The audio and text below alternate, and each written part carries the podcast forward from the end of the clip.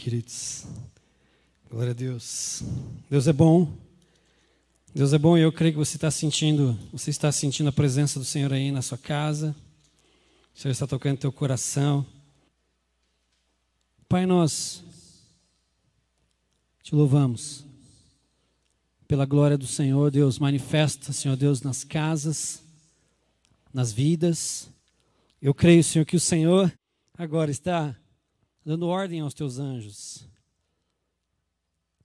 A tua palavra diz que os anjos são, Deus é, é, é seres espirituais e eles estão a serviço daquele, daqueles que hão de herdar a salvação. E nós declaramos, Senhor Deus, começa a dar ordem aos teus anjos agora, Senhor Deus, para visitar, Senhor Deus, para amparar, Deus, em nome de Jesus, para guerrear aqueles que estão enfrentando uma opressão agora da mente, nós liberamos as mentes em nome de Jesus. Deus, em nome de Jesus, nós liberamos as mentes para que essa palavra caia, Deus, em terreno fértil e ela possa, Senhor Deus, em nome de Jesus, em nome de Jesus, Senhor Deus, é render muitos frutos para o Senhor, para a tua honra, para a tua glória, em o nome de Jesus. Amém. Amém, queridos. Páscoa tempo de libertação, tempo de graça, tempo de encontro mais pessoal com o Senhor, porque nós nós lembramos de quão grande foi a nossa salvação, quão grande foi o preço, essa libertação. O autor de Hebreus fala assim: é, é, é, o, o, esse preço tremendo que foi pago pelas nossas vidas, e nós quebrantamos o nosso coração e reconhecemos, Deus, nós não merecemos tanta graça, tanto amor, mas nós, Senhor Deus, nós te agradecemos. O nosso coração está, Senhor Deus, agradecido ao Senhor por tudo quanto o Senhor tem feito. Então eu queria trabalhar uma palavra que o Senhor colocou no meu coração essa semana, que é não temas. É tempo de libertação, amém? Não temas. É tempo de libertação. Nenhuma data é, é, é melhor do que a Páscoa para lembrarmos dessa realidade poderosa em Cristo Jesus, a nossa libertação, quando a palavra do Senhor diz assim, lá em Colossenses 3,16: O Senhor nos transportou do império das trevas e nos colocou no reino do Filho do seu amor. Hoje nós pertencemos a um reino que é um reino de amor, de graça, de paz, de cobertura espiritual. É o Senhor quem peleja por nós, é o Senhor quem luta as tuas guerras. Eu não sei como você está aí na sua casa, eu não sei qual é a situação que você está vivendo, mas eu quero te dizer com toda a autoridade, querido, de quem está vivendo isso. Não temas, não temas, é o Senhor quem está te dizendo isso. Sabe por que não existe nenhuma data melhor do que a Páscoa para nós lembrarmos de libertação? Porque, queridos, é, é, essa data lembra livramento de morte. É verdade, lembra livramento de morte. Parece que é, é isso te. Isso cai na sua mente como que hoje nós estamos sendo livres de morte, nós cremos o Senhor, tem nos protegido, tem nos guardado, assim como aqueles é, israelitas que eles obedeceram ao Senhor. Eles obedeceram ao Senhor, eles entraram nas suas casas, antes de entrar, eles é, passaram o sangue nos umbrais. Né? E quando o anjo da morte passou por aquelas casas, ele viu a marca do sangue e aquilo simbolizava o sangue de Cristo. Então aconteceu um Pessá, a Páscoa, um Pessá passou por cima, passou por cima por causa do sangue de Cristo. E há uma marca na sua vida e na minha vida, e essa marca é o sangue de Cristo que verteu naquela cruz. E este sangue, queridos, nos dá livre acesso à sala do trono. O autor de Hebreus ele fala assim: pelo sangue nós podemos ousadamente entrar neste lugar. Eu, eu gosto de chamar assim: é a sala do comando do universo, onde o papai está, Cristo está sentado à destra deste Pai maravilhoso e eles reinam. Né, Cristo não vai reinar, ele já reina. Ele já reina, ele sempre vai reinar, queridos. Então, nós lembramos dessa data porque é uma data de livramento de morte.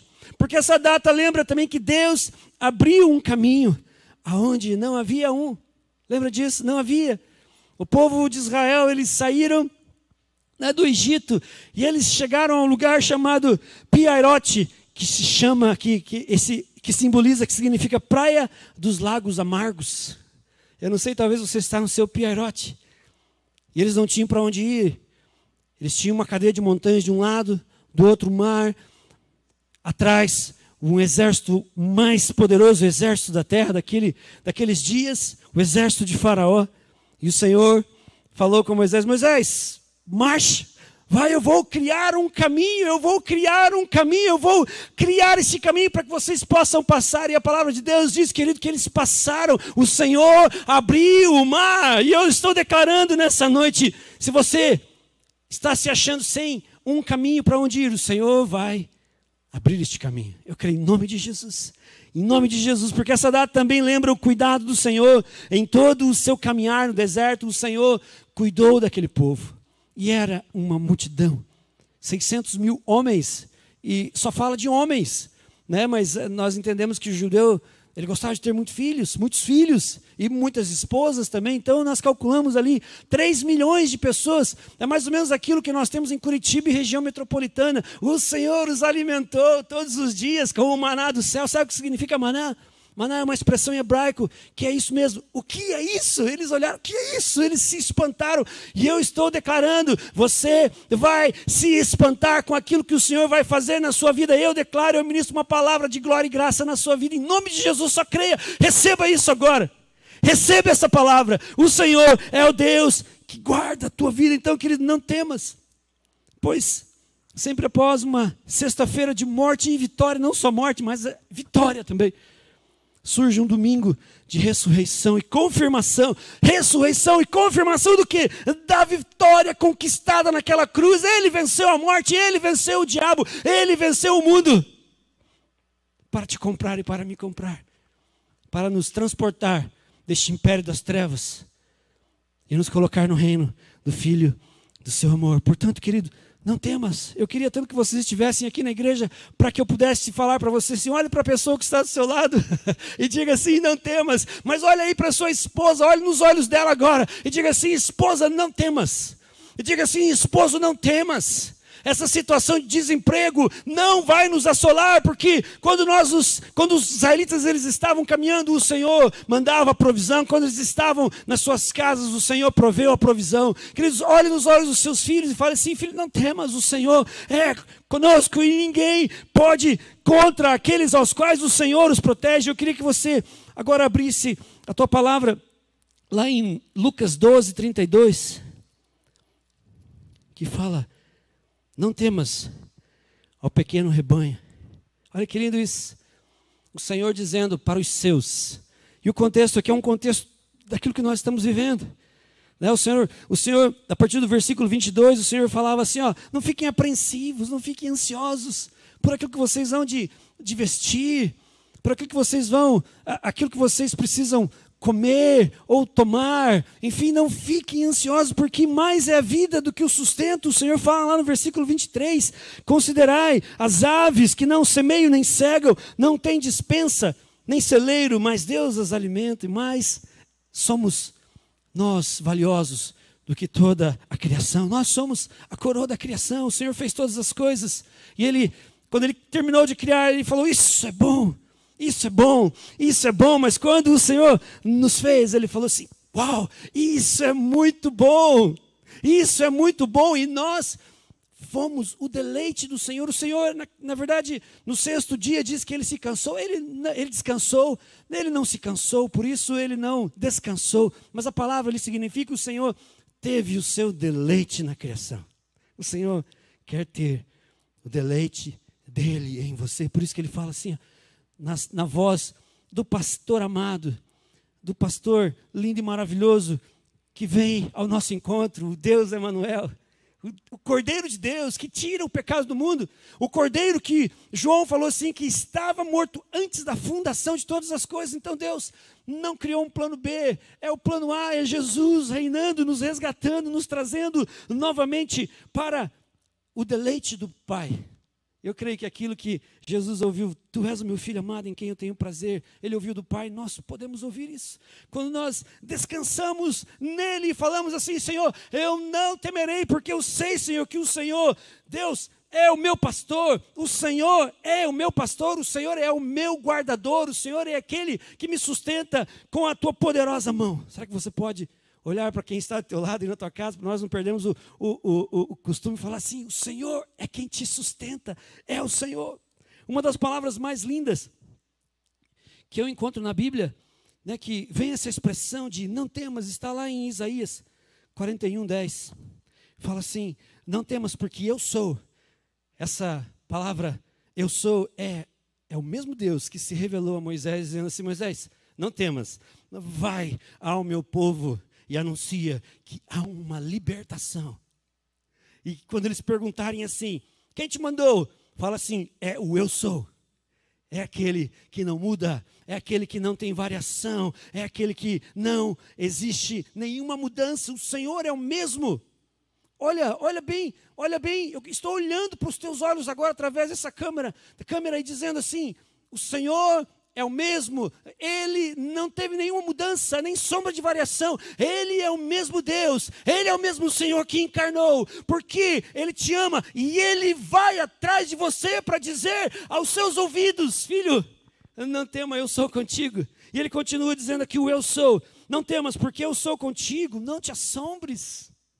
Quanto assombro nesses últimos dias porque eu sou o teu Deus, eu te fortaleço, eu te ajudo, eu te sustento com a minha destra fiel. Sabe quando eu, eu leio isso, destra fiel, eu fico imaginando o papai quando pega o seu filhinho pelas mãos e ele fala assim: Filho, vamos comigo. E o filho, às vezes ele tropeça, mas o pai o segura com a destra, com as mãos poderosas, e, ele, e o filho vai sem medo. Eu vejo aquelas criancinhas atravessando as ruas perigosas com os seus papais e eles vão saltandinho, eles vão desfrutando da presença do pai e eles chegam até outro lado porque eles confiam no papai que está sustentando com a mão direita, com a destra poderosa. Então, creio, o Senhor está pegando na sua mão agora. Né? Ah, mas o que tem a ver Isaías com Lucas? Queridos, eu, eu gosto tanto de Isaías. Isaías, para mim, é um, é um, é um, é uma mini Bíblia. Se você for ver lá, Isaías tem 66 capítulos. A Bíblia tem 66 livros. Isaías é dividido em dois, em dois livros. Alguns dizem três, mas eu não gosto dessa divisão. Essa divisão é meio é, liberal. Eu gosto da divisão de dois, onde o primeiro livro vai de 1 a 39, onde fala do tratamento de Deus com aqueles que estão rebeldes. Né? Quando Deus se revela, mas Ele chama para si, é, é como se fosse a abertura de uma cirurgia. Né? E a partir do 40, e olhe bem, o Antigo Testamento, nós temos 39 livros.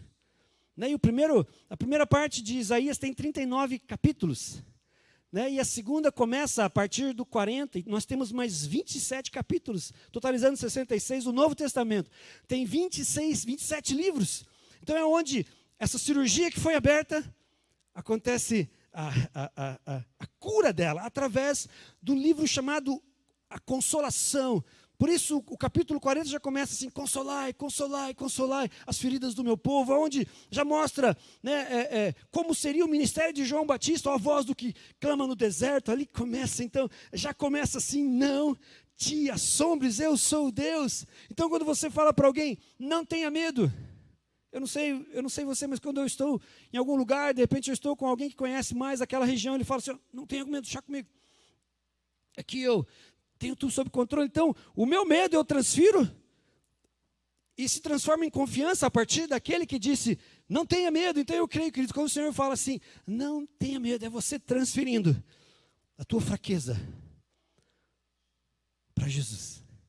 É você falando assim: Senhor, eu, de acordo com a tua palavra, Senhor, de acordo com a tua palavra, eu vou assim andar sobre as águas, como Pedro andou. Pedro não andou sobre as águas, Pedro andou, andou sobre uma palavra do Senhor. Então, transfira esse medo, essa ansiedade. Nós vivemos um, um, em dias de ansiedade. Ansiedade é um estado caracterizado por medo, apreensão, mal-estar, desconforto, insegurança, estranheza de si mesmo, ou mesmo estranheza é, de um ambiente, e muito frequentemente pela sensação de que algo desagradável está por acontecer. Isso é o sentimento de ansiedade. Coloque isso nas mãos de Jesus. A palavra de Deus diz lá, 1 Pedro 5,7: lancem sobre ele, lancem sobre ele todos os seus medos, todas as suas apreensões, todo o teu mal-estar, todo o teu desconforto, toda a tua insegurança, essa estranheza que você tem de si mesmo e dos ambientes, e esse sentimento de insegurança de que algo vai dar errado, coloca nas mãos do Senhor. O apóstolo Pedro, ele viveu isso na pele. Ele era, quem sabe, um homem muito ansioso. Ele era o primeiro. Jesus, o que está acontecendo? Senhor, eu quero saber o que está acontecendo, Senhor. É essa a resposta. Ele, ele ia à, à frente dos outros. Eu creio que ele era um homem muito ansioso. O Senhor aparece para ele no capítulo 20 de João. E o Senhor apresenta uma proposta linda e maravilhosa dele ser um pastor nas mãos de Jesus. E ele começa a se preocupar com João. Senhor, e esse aqui? Qual, qual vai ser? O que o Senhor vai fazer com esse? Pedro, Jesus olha para ele, cara, se preocupa contigo. Se eu quiser que ele viva até que eu volte, essa vai ser minha vontade. Então, ele era um homem muito ansioso. Então, nós vemos assim ele dando esse conselho poderoso: lancem sobre ele toda a vossa ansiedade, porque ele, o nosso cordeiro, que morreu naquela Páscoa, mas ressurgiu dentre os mortos, ele cuida de você. Você pode crer nessa palavra? Ele cuida de você. Sabe, querido, por exemplo, quando você fala para alguém, não tenha medo, aquela pessoa transfere o medo para você, na verdade, ela, ela pega a tua confiança, é a mesma coisa quando eu falo assim para minha filha: Filha, não tenha medo de escuro. Não tenha medo de escuro, pode dormir tranquilamente, porque o papai está aqui. Então ela sabe que se ela acordar no meio da noite, no escuro, e ela clamar, Papai, onde você está? Ela sabe que o papai lá do outro quarto vai levantar. Filha, o papai está aqui. De outra forma, se eu não levantasse, se eu não desse bola, querido, isso ia ser tortura e o Senhor não tortura ninguém. O Senhor ouve o clamor do povo.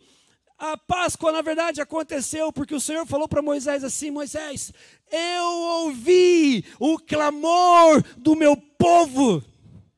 Eu ouvi, o Senhor está ouvindo o seu clamor. O que você não está clamando ao Senhor? Misericórdia, querido. É uma ótima oportunidade agora de você reformular a sua vida com o Senhor. Queridos, a igreja não será mais a mesma. Eu creio nisso, a igreja não será mais a mesma, porque, amados, eu creio num grande avivamento que está por vir. E virão lutas, virão. Mas as lutas, elas servem para nos polir, para nos, para nos, para nos aperfeiçoar, serão provações, eu gosto de dizer provações. As provas elas vêm não para que você reprove, mas para que eu e você sejamos aprovados. Mas amados, será um tempo de glória. Eu, eu creio sim que haverá um grande, um grande derramar do poder de Deus, do Espírito Santo, a profecia de Joel se cumprindo na sua totalidade, não somente em partes como aconteceu no livro de Atos, mas o Senhor derramando da sua glória sobre toda a terra, sobre toda a terra. E eu te desafio a você romper. Clame ao Senhor. Clame ao Senhor. Busque Ele de todo o seu coração. Purifique-se mais e mais e mais na presença do Senhor. O Senhor, Ele te espera no secreto. A palavra de Deus diz assim: quando você é, é, é, buscar o Pai, se tranque no seu quarto, se tranque, feche a tua porta, porque o teu Pai que te vê no secreto, Ele te recompensará. Quer dizer, não existe recompensa melhor do que a presença do Senhor. Desfrute dela. É um tempo precioso. É, é, você não pode dizer assim: eu não tenho tempo para isso, não tenho tempo para aquilo. O Senhor providenciou, Ele usa essas coisas. Não creio que isso tudo foi da vontade do Senhor. Mas a melhor tradução para Romanos 8, 28, se não me engano, fala, é, 28, ou, 20, ou 26, fala assim: é, não são as coisas que contribuem, mas é Deus faz com que as coisas, então o preponderante não são coisas, é o Senhor que pega qualquer situação e Ele tem o poder de transformar em graça, em bênção para as nossas vidas. Eu sempre falo assim: Ele pegou a cruz de Cristo, que era um símbolo de maldição, de desgraça, e Ele transformou em bênção para nós, Ele transformou em bênção. Hoje, quando nós olhamos para a cruz, nós não vemos mais um símbolo de desgraça, mas nós vemos um símbolo de liberdade, de cura, de redenção. Em nome de Jesus, tome essa palavra para você. Queridos, eu queria voltar lá em Lucas 12, 32, que fala assim: Não tem mais o pequeno rebanho. Queridos, a primeira figura que essa frase que saiu da boca de Jesus nos remete é a figura de que há um pastor. Há um pastor para cuidar desse pequeno rebanho, para cuidar da minha vida e da sua vida. E, e não tem como falar de pastor sem lembrar né, de um dos textos áureos sobre um texto ouro é, é, é, que expressa o coração do pastor. O problema é que no Salmo 23, a grande maioria das traduções cometem um erro ao afirmar que nada me faltará. É. Na verdade, do original não é nada me faltará. É, o, o, é como se o mais importante fossem as coisas, mas do original não são as coisas, e sim o próprio pastor, ele não te falta. Por isso a melhor tradução é: o Senhor é o meu pastor. Presta atenção nisso, olha a diferença. O Senhor é o meu pastor e ele nunca me faltará. Ele nunca me faltará. Então não são as coisas, o Senhor provê as coisas, mas eu creio que em algum momento pode acontecer. Como diz Abacuque, Senhor, ainda que as coisas não floresçam, ainda que o, o fruto da videira minta, todavia eu me alegrarei no Deus da minha salvação, o Deus que olhou para a minha vida, que proporcionou um tempo de libertação para nós como povo, para nós como nação, para nós como cristãos, proporcionou Jesus, o pastor, que nunca nos falta. Então o Senhor é o meu pastor. E Ele nunca nos faltará. Ele nunca nos faltará. Ou seja, a importância não está somente nas coisas, mas a maior importância está nele.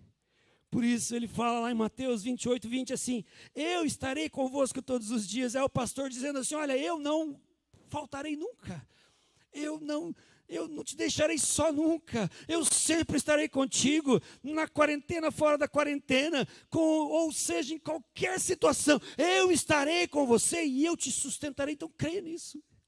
Creia nisso. As nossas vidas estão guardadas nas mãos deste pastor que diz com propriedade: Não temas, eu sempre estarei convosco. Esse não temas, queridos. Não temas, infelizmente, não é para todos mas somente para aqueles que verdadeiramente entregaram as suas vidas ao comando do Senhor. Eu queria que você abrisse a tua palavra lá em Salmo 37, 5, que fala assim: entrega o teu caminho ao Senhor. Olha bem, entrega o teu caminho e confia nele. E o mais ele fará. Entrega. Então, quando nós lemos a Bíblia, muitas vezes achamos que o processo do Senhor aconteceu da noite para o dia. Mas não é assim, muitas vezes o processo do deserto dura algum tempo. Dura algum tempo, mas o preponderante é entregue o seu caminho ao Senhor e confia nele. Nosso problema maior não é muito entregar, e sim o esperar. Espera no Senhor. Espera no Senhor, a vitória está vindo. Começa a sentir o cheiro da vitória. Começa a sentir o Senhor né, é, é, vindo com, com a, a, a, vitória que você precisa, querido, Ele vai entregar nas suas mãos, eu creio. Só confia nele, entrega o teu caminho. Confia nele e um mais, Ele fará. Então, quando nós lemos na Bíblia, esse processo às vezes pode demorar um tempo. É o pastor nos aperfeiçoando. Às vezes, quando nós lemos né, é, na palavra de Deus, quando Davi foi ungido, né, ele devia ter mais ou menos uns 14 ou 16 anos. E somente com 30 anos ele foi reinar em Judá. E somente sete anos depois ele reinou sobre Israel. Olha o tempo, o Senhor está te aperfeiçoando. E nesse processo de aperfeiçoamento, Ele te sustenta. Para que você seja e flua na totalidade daquilo que Ele quer que eu e você fluamos. Então creia nisso. Então, Davi demorou praticamente uns 14 anos para reinar em Judá. E para reinar na totalidade da promessa do Senhor, ele demorou mais sete anos. Então, totalizando ali uns 20 anos, mais ou menos 21 anos. José demorou 13 anos para entrar na promessa do Senhor para a sua vida. Queridos, e nesse processo, talvez algumas coisas faltem. Talvez algumas coisas, mas o pastor não faltará. Não faltará. Eu sempre imagino esse. Davi era pastor. E ele sabia aquilo que as suas ovelhas precisavam. As minhas ovelhas precisam de águas tranquilas. Porque a, a ovelha, para que ela possa tomar das águas, as águas têm que ser tranquilas, por isso é, leva-me a lugares de águas tranquilas. Ele levava, talvez, no percurso daqui até onde tinha essa fonte de água, a sede vinha. Mas o pastor não faltava, mas o pastor levava as suas ovelhas a tempo delas tomarem, se saciarem. Então creia nisso, creia nisso. Eu creio que essas provações, se você conhece um pouco de Romanos, as provações, é, eu queria que você abrisse comigo em Romanos 5, fala que as, as provações produzem em nós paciência. A paciência produz experiência. A experiência produz paciência. E a paciência produz a esperança. Não, estamos vivendo em dias onde a voz do desespero é muito grande. A voz do desespero. E o que é desespero? É o mundo tentando, o mundo, o diabo tentando arrancar de você a esperança. E o apóstolo Paulo fala assim: nesse processo que começa com as tribulações, com as provações, no final de tudo é gerado em nós a perseverança, e isso faz com que nós não sejamos confundidos, porque o amor de Cristo, o amor desse pastor amado, está derramado em nossos corações através do Espírito Santo. Portanto, o Senhor te diz, filho, não temas. Não temas. Esse, esse tempo pode demorar, mas aquilo que vai, que vai, é, é, é, é aquilo que vai surgir da sua vida vai ser algo muito precioso. Né? A palavra do Senhor diz assim: aquele que começou essa boa obra em mim e em você, ele é fiel para terminá-la. Ele é fiel para terminá-la. Sinta o Senhor trabalhando na sua vida. Sinta o Senhor trabalhando na intimidade que você tem tido com o Pai nesses dias. É fantástico, queridos. Eu tenho tido dias formidáveis de intimidade com o Senhor, aos quais fazia muito tempo que eu não tinha. Porque eu estou tendo muito tempo precioso de qualidade com o Senhor. Então, separe o melhor do seu dia, separe o melhor para o Senhor e creia, o Senhor, Ele está forjando algo lindo em você. Né, alguém já disse assim que o orives, para que o ouro ou a prata esteja bem purificada, naquele processo que vai no fogo, ele precisa, o fogo vai tirando todas as impurezas, ele precisa ver a sua imagem totalmente é, é, é, é totalmente espelhada naquele material. É isso o Senhor está fazendo com as nossas vidas, a imagem dele, a semelhança, cada vez mais nós estamos mais parecidos com o Senhor, e o Senhor te diga, filho meu, não temas, confia. Queridos, quando o Senhor te chama, Ele assume um compromisso contigo, não temas. O Senhor te chama, Ele assume um compromisso contigo. Foi assim com Abraão, ele não era nem Abraão, no capítulo 15. Fala assim, o Senhor diz para ele assim: Não temas, Abraão, Abraão, não temas, eu sou o teu galardão, eu sou a tua recompensa. Eu sou a tua recompensa. E a mesma coisa o Senhor está dizendo para você, filho, filha, eu sou a tua recompensa. Olha que coisa mais linda. Então, não existe nada que se compare, queridos, ao Senhor. Não existe nada que se compare ao Senhor. E o interessante é que Abraão, Abraão entrou nessa loucura de Deus. Deus te chama a você viver estas loucuras nesses dias. Eu acho interessante que Deus falou assim para Abraão, Abraão, lá no capítulo 15, versículo 5, Abraão, conta as estrelas do céu. Conta as estrelas do céu, querido, mas algo que eu nunca tinha prestado atenção. Não era de noite. Sabia disso? Não era de noite. O Senhor falou: sai da tua tenda, conta as estrelas do céu. Se você for lá para o versículo 12 do mesmo capítulo, você vai ver, você vai ver assim que depois disso o sol se pôs. O Senhor chamou, olha que loucura, o Senhor chamou Abraão, Abraão, sai aqui, conta as estrelas. Abraão não viu estrela, ele só viu o sol.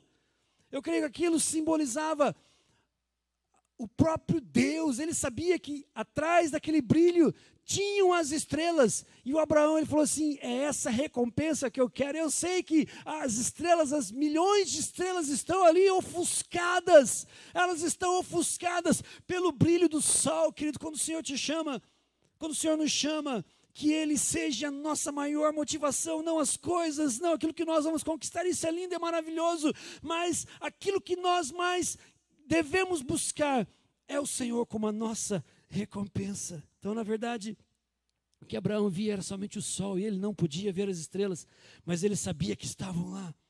Mas o que mais interessou era a estrela maior, Deus, que ofuscava todas as outras. Eu sou a tua recompensa. Todo resultado pertence ao Senhor. Então se deixe ser polido nesses dias, para que você fale assim: Deus, eu quero gerar mais para o Senhor. Deus, eu quero ganhar mais vidas para o Senhor. Eu quero amar mais vidas para o Senhor. Deus, eu quero me entregar mais, Senhor Deus, à oração. Senhor, eu quero te conhecer mais em intimidade, Senhor Deus, não pelas coisas, as coisas são boas, queridos, não estou dizendo que são ruins, mas o mais importante é o Senhor. O mais importante é o Senhor. Então, não, só, não somente de Abraão, nós poderíamos falar de Moisés, que ouviu de Deus, não temas, nós poderíamos ouvir também de Davi, falar de Davi, que ouviu também, não temas, os profetas, os apóstolos, até chegarmos aquelas mulheres em Mateus 28, 5, quando elas correram para fazer um, um, um trabalho no corpo de Jesus, porque para elas Jesus ainda estava morto. Mas elas chegaram naquele lugar e elas viram um anjo que reluzia o lugar, mas diz a palavra do Senhor que houve um terremoto. Que eles, o Senhor abala a terra com a sua presença. O Senhor abala a terra com a sua presença. Querido, sempre. Eu gosto muito de terremotos. Esses dias eu estava fazendo uma meditação sobre, sobre Paulo e Silas, quando o terremoto da vontade do Senhor veio, as cadeias quebraram. As cadeias ruíram e houve grande salvação naquele lugar. E o interessante é que antes do terremoto, antes do Senhor operar as, a, o milagre dele, Paulo e Silas louvavam o Senhor, queridos, creia, os terremotos da vontade de Deus virão na, nas nossas casas e abalarão as estruturas e as cadeias da ansiedade, as cadeias da doença, as cadeias do desespero, do desemprego, seja lá o que for cairão, cairão em nome de Jesus, e a tua visão de Deus vai ficar mais aguçada, porque você vai ver o quão grande é esse Deus que nós servimos e o quão pequeno são todas as situações. Não estou menosprezando, querido, mas estou dizendo que maior é o Senhor do que qualquer coisa que possa vir contra as nossas vidas. E elas foram, e elas ouviram daquele anjo que diz assim: Não temas, não temas, porque aquele que vocês buscam dentre os mortos, ele ressurgiu, ele vivo está para toda eternidade. Ele vivo está. Você pode tocá-lo. Você pode tocá-lo pela fé. Você pode ser curado. É uma cura que você precisa. Receba a cura agora em nome de Jesus. Receba a cura. Receba a cura, receba pela fé, receba pela fé o suprimento para a tua vida, a provisão, receba que comece a gerar isso nas regiões celestiais e o Senhor vai te honrar. É hora de crescer, de amadurecer, mas não deixarmos de ser meninos para o Senhor. O menino, a criancinha é aquilo que o pai fala, filho, o papai vai, mas quando o papai voltar, o papai vai trazer um docinho para você. E a criança acredita, e ela, eu quero que meu pai volte, porque eu creio, eu tenho fé que ele vai trazer o chocolate que ele me prometeu, e o pai vem e o pai traz. Assim, o Senhor, não importa, porque a tua luta pode ser grande, mas para o Senhor não é grande não é grande. Não é grande. Então, nessa corrida, se nós pegarmos Hebreus 12, 2, que é aquilo que nós estamos vivendo, né? essa corrida, não é uma corrida de distância, que um vai ganhar do outro, não, mas é uma, é uma maratona ao qual todos nós caminhamos em direção à plena é, é, é, é né, do, do, do, da, da, estatura de Cristo em nós. E quando nós cruzarmos essa, essa linha, nós nos encontraremos com Cristo. E é interessante que o autor, além de falar assim, nos desvencilhemos de todo o peso do pecado que tenazmente nos assedia. Vamos correr essa carreira olhando para Jesus, o autor e consumador, aquele que morreu, aquele que deu a vida por nós, aquele que ressurgiu dentre os mortos, aquele que a palavra de Deus diz está assentado à destra de Deus Pai, e nada foge ao seu controle. Nada foge, nem a sua vida, nem a sua vida, muito menos a sua vida, a minha vida. Nós estamos guardados em Deus, e a palavra de Deus, em, nós estamos guardados em Cristo, escondidos em Deus. O Senhor é o nosso refúgio e fortaleza. Você pode desenvolver essa intimidade com o Senhor, de viver essa realidade eterna, eterna, conquistada por Jesus naquela cruz, naquele pesar, quando ele foi moído pelas nossas transgressões. O castigo que nos traz a paz estava sobre ele. Eu gosto muito de Cântico dos Cânticos, que é uma, uma espécie de é, metáfora daquilo que seria, daquilo que vai ser a relação do noivo com a noiva. Então, quando você lê lá, as pessoas, não, mas era, era Salomão, eu creio, mas o Senhor o inspirou para dizer como seria a relação do noivo com a noiva. E eu gosto muito de uma expressão que está lá em Cântico 1,15, que fala assim: Oh, minha amada, tu tens os, os olhos como olhos de pomba. Tu tens os olhos como olhos de pomba. E eu fiquei, eu fiquei assim, o que será que quer dizer esse negócio? Olhos de pomba. Né, algumas pessoas, eu, eu, comecei a ler algumas coisas sobre pombas e tem, tem muita coisa linda nesse, nesse animal que hoje não é muito bem quisto, mas ele já foi muito, muito amado no mundo. E uma das, uma das coisas incríveis é a visão desse, desse animal. Ela, ela tem uma visão binocular e ela consegue focar muito bem. E ela tem um, uma capacidade de ir em direção ao seu alvo sem ser atrapalhada pelo periférico. Consegue entender isso? Sem ser atrapalhada pelo periférico. Ou seja, ela foca o alvo. E pode acontecer o que aconteça aqui.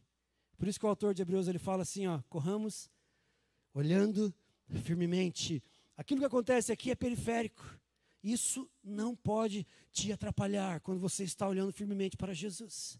Isso não pode te atrapalhar, porque você fica cativado com a visão que você vê. É lindo, você fica é, é, é, é envolvido demais com aquilo e essas coisas não te atrapalham. Você consegue é, é, marchar em direção a Jesus. E o interessante é que fala não somente é, é a noiva tem a visão como visão de pomba, mas também fala lá em 5:12 no mesmo livro Cântico dos Cânticos que o noivo tem esse olhar. Que o noivo ele olha para você. Ele fixa em você, ele vem em tua direção. Por isso nós falamos no começo, quando Pedro andou sobre as águas, ele não andou sobre as águas, ele andou sobre uma palavra de Jesus. Então ouça essa palavra do Senhor nessa noite e marche em direção ao Senhor. Corre essa corrida em direção ao autor e o consumador da tua fé. Corra, corra, corra atrás, atrás, através, em direção ao Senhor. Outra coisa interessante também que que é muito lindo quando fala assim que, a, que os nossos olhos, Mateus 6, 22, são a lâmpada do corpo.